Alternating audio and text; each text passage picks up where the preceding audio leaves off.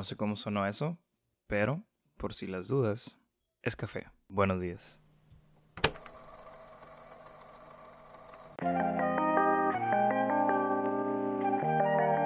Bienvenidos a otro episodio del Parlante Podcast, a otro episodio de esta miniserie de cuarentena, bitácora de cuarentena.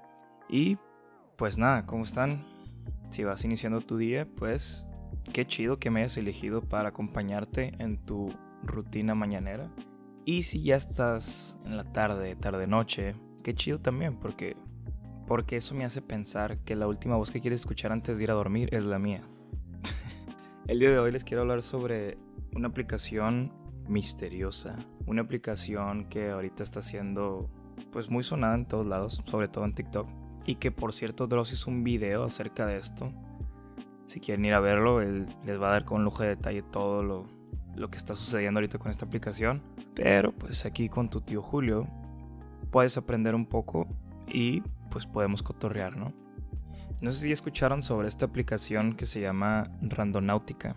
Una aplicación que aparentemente te da una ubicación muy cerca de donde estás, que puedes ir hasta caminando, pero con la peculiaridad de que te deja algo. Es decir, te puedes encontrar cualquier cosa. A primera instancia, la verdad, sí suena muy, muy creepy. Pero antes de llegar ahí, y antes de llegar a un cadáver que encontraron gracias a esta aplicación, spoiler alert, eh, les, voy a, explicar pues de qué trata, ¿no? Más o menos primero voy a explicar lo que es la aplicación y sobre todo lo que la gente cuenta. Esta aplicación está disponible para Android y para iOS. Bajo su propia definición, sirve para divertirse y vivir una aventura, así como para escapar del túnel de posibilidades que hace que siempre vivamos en el mismo tipo de experiencias. ¿Cómo consiguen esto? ¿O cómo esta aplicación consigue esto? Pues a través de aleatorización cuántica, por siglas en inglés QRNG, que busca puntos de energía cerca de ti. Una vez que instalas la aplicación, te encontrarás con un bot que te preguntará, sí, que te preguntará qué es lo que deseas buscar. Tienes tres opciones. En cuanto a la aplicación, te da tres opciones. La primera es, dice, un atracador. Dice, un atractor. Un atractor, en la definición, dice que es, son coordenadas con gran concentración de puntos cuánticos de alta energía. La otra opción se llama un vacío. ¿Qué es un vacío? Pues son coordenadas con baja concentración de puntos cuánticos, baja energía. Y el tercero, una anomalía la versión extrema de un atractor y de un vacío. ¿Aún no queda muy claro? Ok, continuemos. Mientras estás buscando las coordenadas en Google, la aplicación te pedirá que te concentres en tu intención. Ya sabes, ¿no? Que pienses en amor, dinero, sorpresas, gente. Que viene siendo lo que esperas encontrar cuando llegues al lugar. Aquí es donde se pone interesante, ¿no? Aquí es donde se pone spookyzón el pedo. O sea, entiendo lo que quieren hacer, lo entiendo. Es una muy buena propuesta. De verdad existen lugares. Todos, todos queremos viajar, todos queremos explorar, todos queremos encontrar nuevos paisajes, ¿no? Todos, todos. Pero a veces no es necesario ni siquiera salir de tu país, ni siquiera de tu ciudad, para encontrar algo que nunca hayas visto. O explorar lugares que nunca habías visto en tu propia ciudad, a la vuelta de tu casa. O sea, por probabilidad, tú nunca vas a recorrer por completo tu ciudad, es obvio. Pero también es muy probable que exista una cuadra alrededor de tu manzana que tú no hayas visto, una esquina que nunca en tu vida vas a pasar por ahí, una casa que nunca vas a percibir. Y dices tú, ay, qué al caso, pero ok, ponte a pensar. Tú crees que conoces toda tu cuadra, ¿no? Pero nunca vas a pasar por la casa de Doña Chenchis. Y está bien, no tiene relevancia. Y lo que esta aplicación hará o haría es que rompe ese, ese paradigma, no, no sé cómo lo quieras llamar, y te obliga a estar en lugares que tienes cero probabilidades de estar en tu vida cotidiana. Y de lo aleatorio y de lo random, pues eres muy, eres muy propenso a descubrir algo. Creo yo que básicamente así funciona. Algo tienes que encontrar porque no estás esperando encontrar nada. Lo que me saca de pedo es cuando dice concéntrate en lo que quieres encontrar. Ahí es donde voy a contarles lo que vinieron a escuchar. Hace como unas tres semanas eh, no sé si miraron eh, un, TikTok. Eh, yo no tengo TikTok. Eh. Es para gente con la mujer sumida.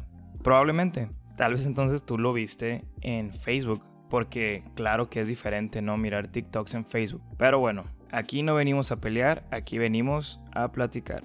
De este TikTok de unos morros que encuentran una maleta cerrada en lo que parece ser una playa o en un, puerto. Y yo no le puse atención tanto al video, nada más, pues, o sea, decían que, ah, encontramos esta maleta y los morros diciendo como que, ay, ¿qué tal si es dinero? Ah, ¿qué tal si es una persona? Y se empiezan a acercar y dicen, huele muy mal. De verdad huele muy mal, ¿qué pedo? Entonces los morros siguen grabando, entre risas nerviosas y todo, siguen grabando. La abren y pues obviamente sale un olor de putrefacción y se mira una bolsa negra nada más.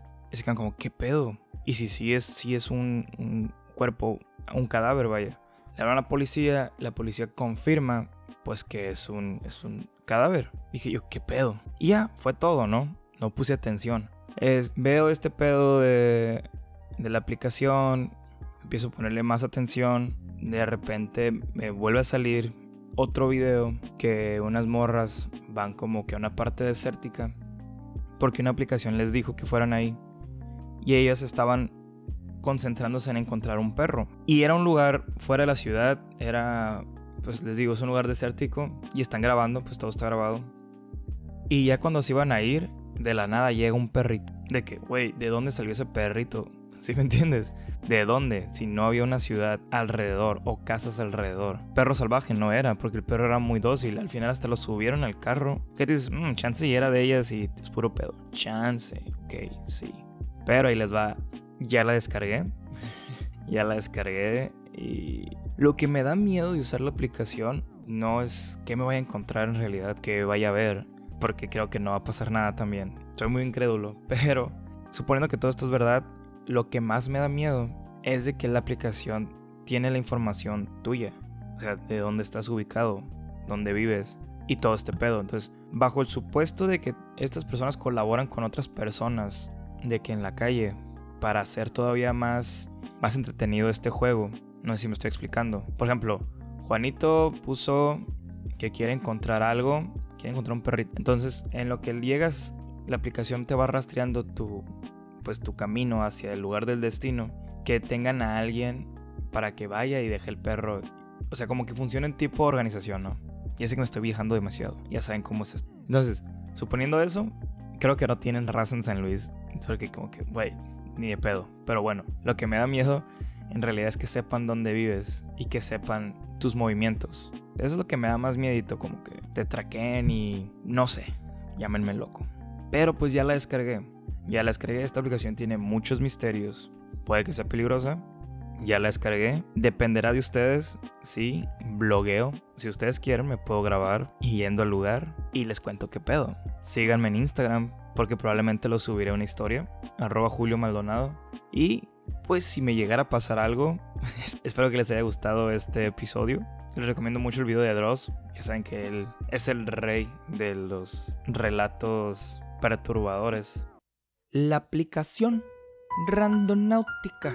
Varios usuarios han subido sus experiencias y algunas son un poco anormales, mientras otras no dejan de ser extrañas.